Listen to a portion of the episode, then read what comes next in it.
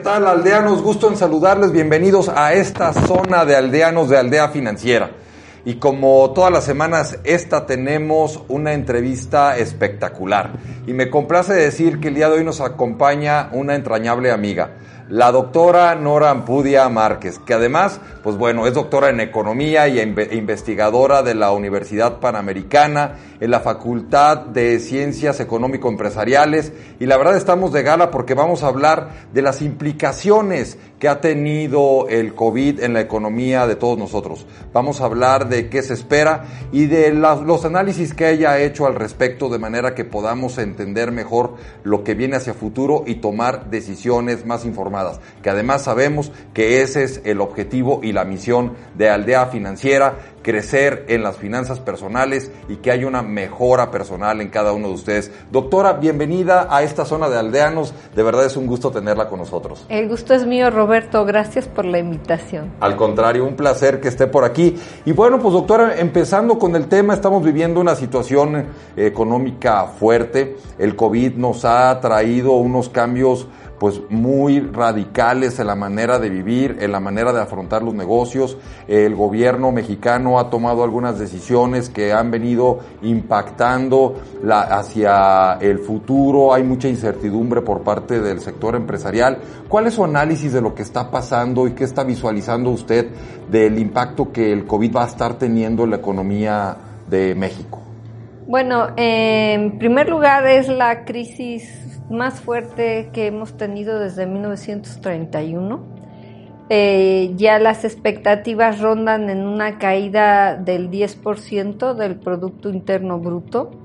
La peor crisis después de la del 31 había sido la del 94, ni siquiera la del 82, la del 94 fue más fuerte y nos esperan cambios importantes, cambios en la misma dinámica de los negocios y las formas de hacer negocios, cambios en el consumo de las familias, eh, en la forma de viajar, en la forma de cuidarnos. Eh, va a haber cambios fuertes, sobre todo por la digitalización, las compras en línea, las conferencias en línea, los programas en línea, ya, ya eh, los viajes de negocios van a ser menos porque se, ya descubrimos que se puede hacer todo por internet, vía electrónica, las conferencias y demás, pero va a haber un incremento fuerte en desigualdad y pobreza. ¿no? Se estima para México un aumento de unos 9 millones de personas en pobreza,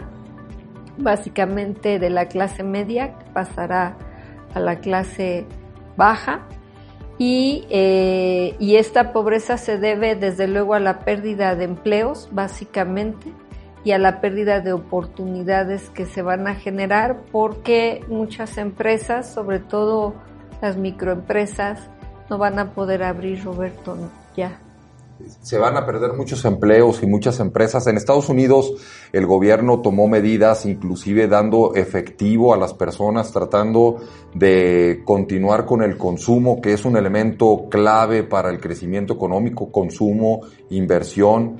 Eh, en México eso no se está dando. ¿Cómo, cómo afecta eso qué, qué cosas debería de suceder para que tuviéramos una afectación menor en la economía? Bueno, necesitábamos al principio del COVID una política contracíclica, una política en donde se apoyara directamente a las empresas, porque es la empresa la que es la fuente de riqueza, Roberto. Es la empresa la que genera el bienestar a través de bienes y servicios que las familias consumen y a eso es a lo que le llamamos bienestar, la posibilidad que tenemos de satisfacer nuestras necesidades con bienes. Entonces, en un principio se debió de haber apoyado a la microempresa, a la pequeña empresa en especial, que son las más descobijadas en este momento, para conservar los empleos. Pero ya tenemos una pérdida de 12 millones de, empleos, ¿no? Entre el sector informal y la economía formal. De hecho, en el de los sectores del sector formal, los empleos del sector formal ya es un millón, alrededor de un millón cien mil empleos perdidos del sector formal, que es el empleo más caro y más difícil de recuperar, porque generar un empleo con prestaciones, con un contrato fijo, etcétera, es muy costoso. Y el problema de no haber cuidado esos empleos es que recuperar esos empleos, los formales, es muchísimo más difícil y más lento, ¿no? Se decía que eh, pues eh, íbamos vamos a tener una recuperación lenta tal como lo comenta eh, terminamos el año pasado con una disminución marginal, pero una disminución en el crecimiento económico. El primer trimestre del año también tuvimos una disminución que prácticamente no sufrió los embates del COVID todavía. Ya se veían algunas cosas, pero lo que confirmaba era una tendencia negativa en el crecimiento económico de nuestro país usted ha comentado con, con, mucha exactitud pues que se espera una caída peor. Eh, en, en, una entrevista reciente el secretario de Hacienda decía que se espera ya una recuperación, que sí se va a tener una caída muy fuerte. Comentaba que en el segundo trimestre del año pudiéramos llegar a una caída hasta del 19% de la economía para tener un repunte en el segundo, eh, en el segundo semestre del año, digámoslo así.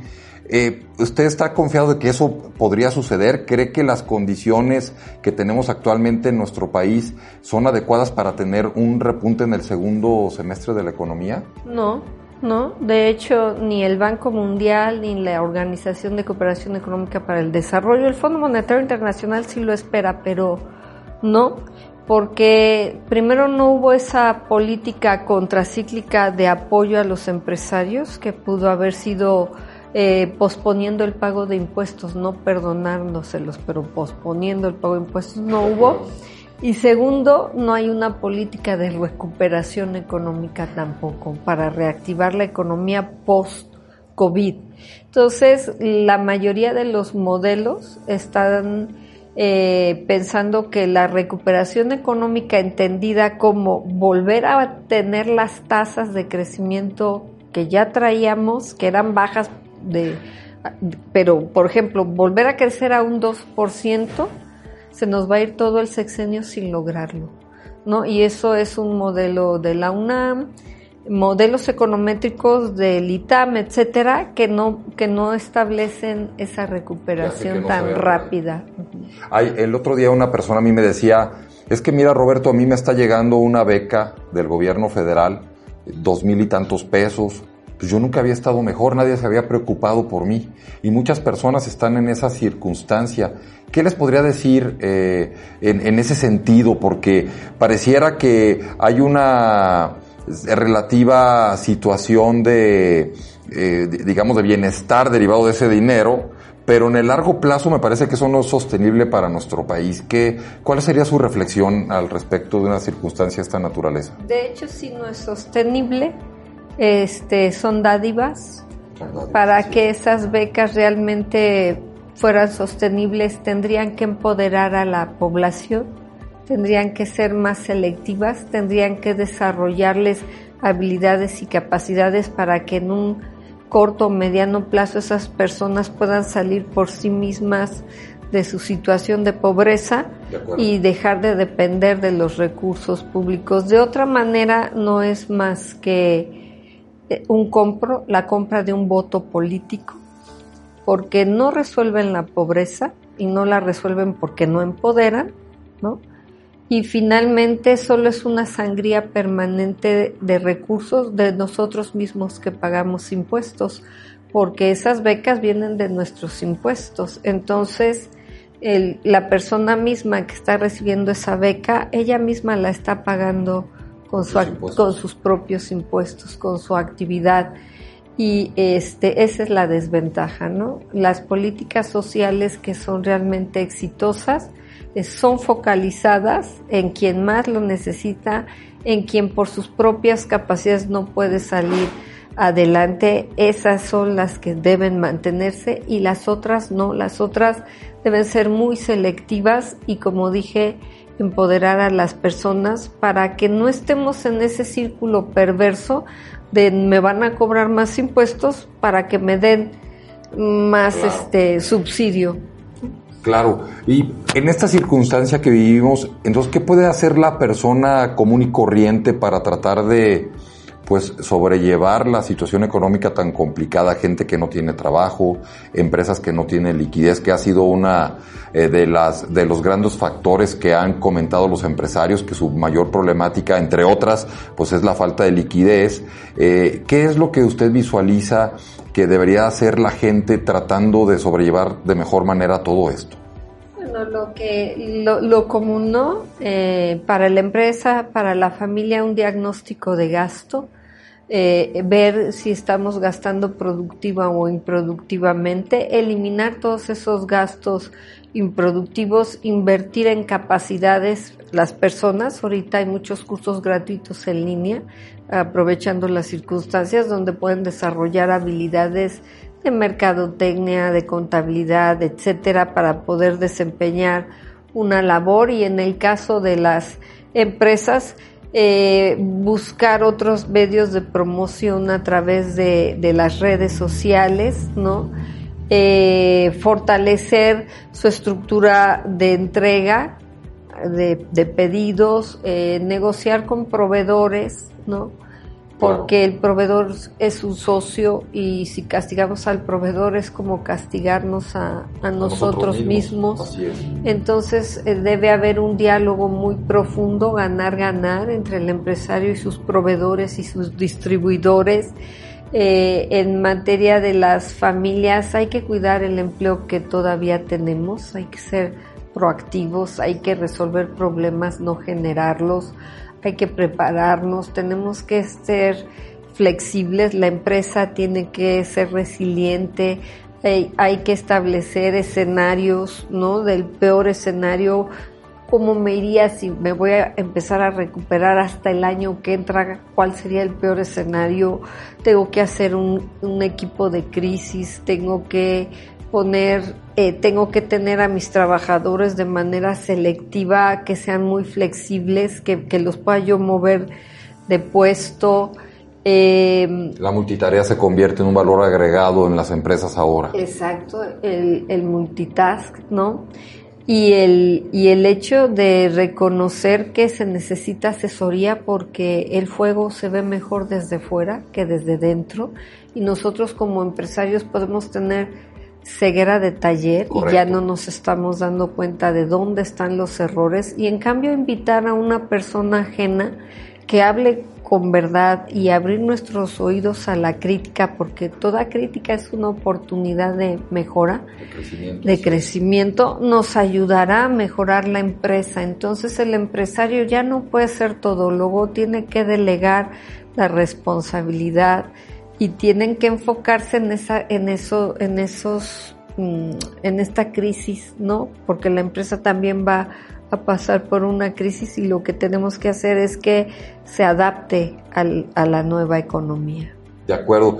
Doctora, definitivamente estamos pasando por una crisis sin precedentes, estamos pasando por una época muy compleja para todas las personas. Si bien el panorama económico, como usted ya lo ha diagnosticado, eh, pues no se ve fácil, sin embargo, me parece que usted también ha dado una receta que es sumamente importante, el que las personas aprovechemos el tiempo para poder desarrollar habilidades, aprovechar las nuevas tecnologías y esta nueva economía de la digitalización para poder aportar esas habilidades a la gente. La gente tiene necesidades de todas formas, eh, a pesar de que la baja económica no, eh, pues no esté fomentando la creación de empleos, la creación de empresas, pero definitivamente nosotros estará eh, también que podamos hacer esa generación de nueva oferta de servicios, de productos, que, también la gente va a seguir necesitando. Va a haber necesidades distintas. Hace unos meses no nos hubiéramos podido imaginar el comprar eh, desinfectantes, el traerlos cargando como personas, el cargar el, el cubrebocas. Y hoy manejamos una circunstancia, la secretaria de salud del estado de Jalisco en una entrevista hace unos días en Televisa decía que pues ahora cargar cubrebocas, lavarnos las manos, pues va a ser una actividad similar a como cargar el teléfono. es una actividad que, que no teníamos y que ahora tenemos. Y pues son los signos de la nueva normalidad. Así es, y se abren muchas oportunidades. También es muy importante concientizar a los trabajadores, los del más bajo nivel, porque este ellos son los que piensan que esto no existe, que no es cierto y hay que concientizarlos para evitar un rebrote dentro de la misma empresa y que tengamos que cerrar de nuevo en otro paro técnico. Es muy importante cuidar la salud, es una época en donde hay que ser muy prudente, pareciera que no sucede nada, hay muchos círculos en los que no ha sucedido nada, pero hay muchos círculos donde la situación ha sido muy compleja, donde han tenido desafortunadamente familiares que han fallecido, hay que darnos cuenta de que esto es un tema delicado, mundial, darle la importancia y bueno, pues tenemos que tomar acciones en consecuencia. Claro. Una cosa más quisiera decirte, Roberto. Por supuesto, aquí es su casa. Este, el Instituto Espinosa Iglesias que hace estudios de movilidad establece que para poder ascender de estrato económico es muy importante el capital humano. Entonces las personas deben ser conscientes de que hay que aprender cosas digitales, ¿no? Ahorita en esta revolución industrial 4.0, donde el cambio tecnológico es el más acelerado en toda la historia de la humanidad, la digitalización es la clave.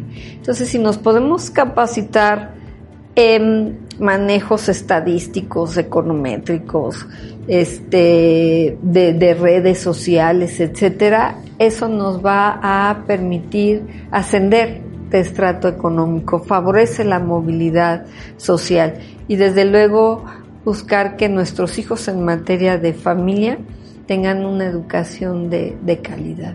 Totalmente de acuerdo, son los retos de, de la nueva normalidad, los retos que veremos a futuro. Doctora, le agradezco mucho el tiempo que le dedicó. Estamos vestidos de gala el día de hoy teniéndola aquí. Espero que pronto la volvamos a tener.